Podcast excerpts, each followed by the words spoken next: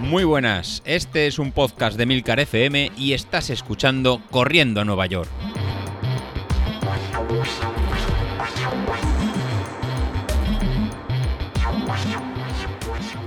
Hola todos, muy buenos días y bienvenidos de nuevo al podcast de los viernes, vuestro episodio favorito de la semana. Pero es que encima me culpan por ello, que si usurpación, que si no sé qué, que sepáis que eran las tantas y nadie había dicho ni pío ahí en el grupo que tenemos de los compañeros. Así que me ofrecí a grabar los días que hiciera falta, porque ya sabéis que yo os quiero, yo os respeto, así sin, sin excusas. El caso es que hoy quería hablaros de cuando corrí el campeonato del mundo de media maratón. Que esto ha dicho así, suena, suena muy guay, ¿verdad? Pero como bueno, ya sabéis que el, plan que tenemos en esta ocasión para correr la media maratón coincide con el campeonato del mundo de media maratón que se hace no sé dónde, Paterna, puede ser que hayan dicho. Bueno, Paterna es una ciudad, bueno, no sé si es una ciudad o es un pueblo aún, a las afueras de Valencia, súper chungo, ¿eh? lleno gitanos.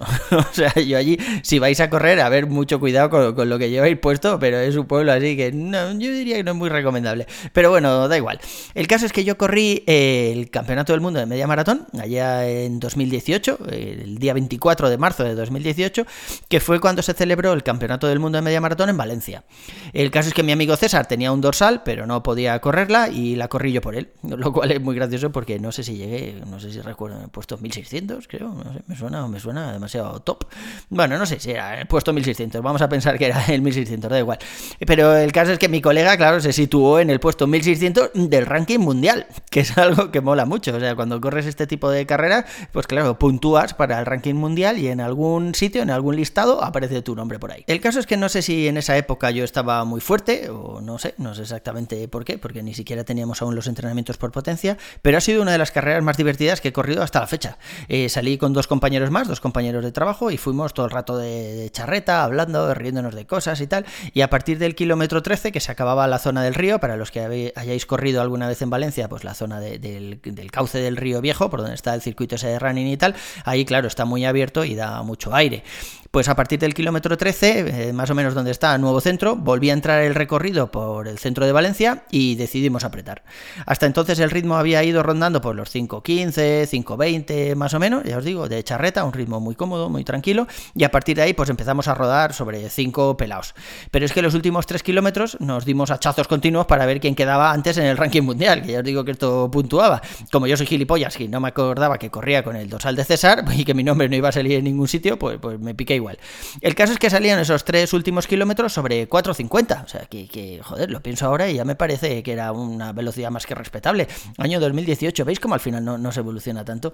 Pero bueno, Strava dice que hice la carrera a una media de 5.19. Os dejaré el enlace de mi actividad en Strava en las notas del programa. Pero me ha pasado una cosa curiosa, y es que cuando me he metido a Strava para buscar esta carrera, por más que ponía en el buscador ese de mis actividades palabras como campeonato, mundo, medio maratón, media maratón, nada, no me aparecía. Me ha tocado eh, filtrar un poco menos, simplemente por actividades de running, y empezar a recorrer chorropotocientas páginas de actividades hasta que he encontrado eh, esta carrera. Y me he dado cuenta de que no la encontraba porque la llamé en inglés, Dios sabe por qué, el World Half Marathon Championship 2018.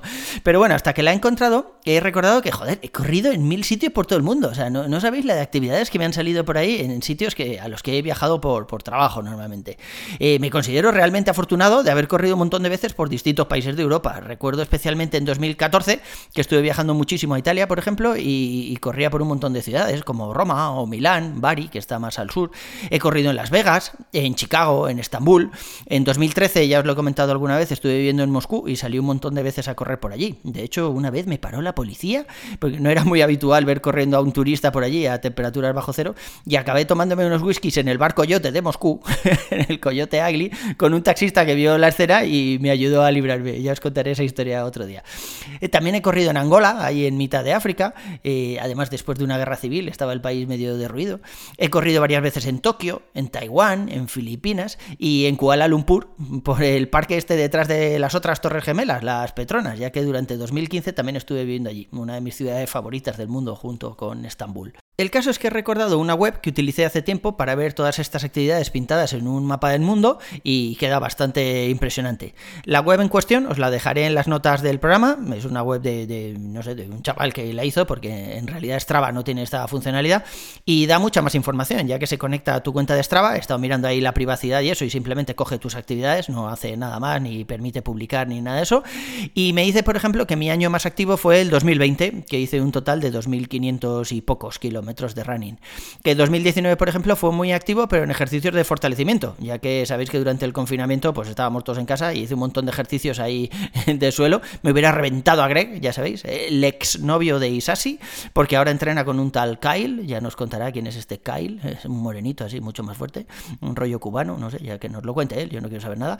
Y no sé, me ha hecho recordar que me lo he pasado muy bien corriendo, joder, que he visto paisajes súper chulos y que por nada del mundo yo quiero olvidar esas sensaciones, o sea, la sensación esa de libertad que se siente al ponerte las zapatillas a las 6 de la mañana y ver amanecer en la Toscana o atardecer sobre el Pacífico mientras corres por la playa de, La Serena en Chile. La verdad es que eso mola muchísimo, ¿eh? O sea, eso a quien se lo contemos va a pensar que, que el correr es solo, pues eso, sudar, esforzarte ahí y tal, pero la verdad es que nos da un montón de cosas súper guays. Y durante todos esos viajes ya hablaba con alguno de vosotros, por ejemplo con nuestra compañera Laura.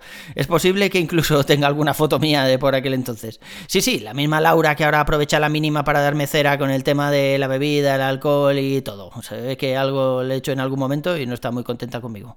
O, al contrario, algo no le he hecho y por eso no está muy contenta. A ver, el caso es que yo la sigo queriendo, no, soy rencoroso. No voy a utilizar contra ella el mismo muñeco vudú virtual que estoy utilizando para ponerle alfileres en la espalda y así. Oye, mano de santo, ¿eh? Y funciona esta mierda. Pensaba que al ser virtual no iría igual de bien que los muñecos vudú físicos, pero es que cuando fui a comprar el muñeco vudú físico me dijeron que necesitaba pelo de la cabeza de Isasi. No digo más, pero ya sabéis que es así. Digamos que tiene la frente muy ancha.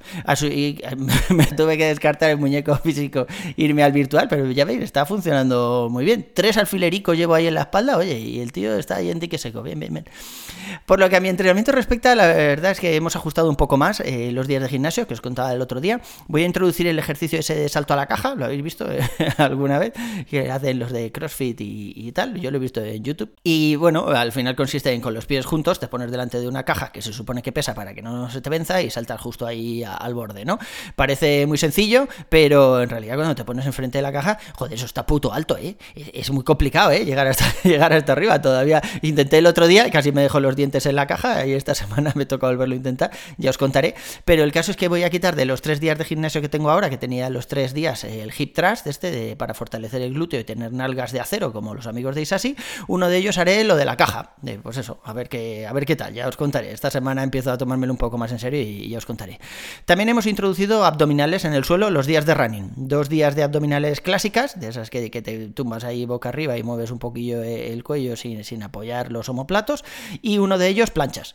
Eh, no espero gran cosa de estos ejercicios abdominales, quiero decir, no, no voy a marcar cuadritos ni nada, siempre me han parecido ahí un poco estúpidos. Y encima es que acaban cargándome las cervicales. Yo no sé si es que lo hago mal, si es que me empujo demasiado la cabeza y tal, pero son ejercicios que, que cuando llevo unos días haciéndolo, luego me, me duele el cuello y es algo bastante, bastante molesto. Con todo esto y dado que hay un día a la semana que doblo entrenamiento, pues me ha tocado ajustar un poco el plan de nuestro querido Mister y mover el miércoles por el jueves, creo que era. No, sé, no sé si he movido estos dos, pero vamos, he cambiado un día por otro. Ya que el miércoles eh, tenía un día muy duro en el gym, como para luego meterme las series estas que nos había planteado el Mister. Eh, ni de coña, vamos, o sea, hubiera a la segunda hubiera abandonado. Aún estoy dándole un poco de forma, a ver si termino de cuadrarlo todo y encajarlo y os cuento. Otra cosa es que consiga cumplirlo, claro, ya, ya sabéis cómo va esto. Esta semana de momento sí que lo he cumplido. Cuando escuchéis esto el viernes todavía no habré doblado ningún día, ya que por curro iba a doblar los miércoles, pero al final eh, va a ser el viernes el día que doble. La semana que viene os contaré cómo me ha ido porque todavía no lo he hecho ningún día. Además, Álvaro me dijo en su momento que primero tienes que ir al gym para que luego haya transferencia de fuerza a la carrera. No, no al revés, ya que si sales a correr primero y luego vas a hacer ejercicios de fuerza, pues seguramente hagas el vago y no consigas levantar todos los kilos que, tienes que, mover, ¿no? Así que, que bueno, lo haré primero así. A mí me preocupa sobre todo el día siguiente. Yo creo que voy a estar más cansado de lo habitual al haber hecho dos actividades así un poco exigentes, eh, sobre todo el entrenamiento de series y demás. Y, bueno, ese es otro de los motivos por el que doblo los viernes, ya que el sábado se supone que puedo levantarme algo más tarde porque es mi día de descanso completo, por lo menos por el día. Ya sabéis que por la noche los sábados se me suelen complicar con jaranas varias, así que, que os iré contando. Por mi parte, eso es todo por hoy, chicos. Un saludo y nos vemos a la próxima. Hasta luego.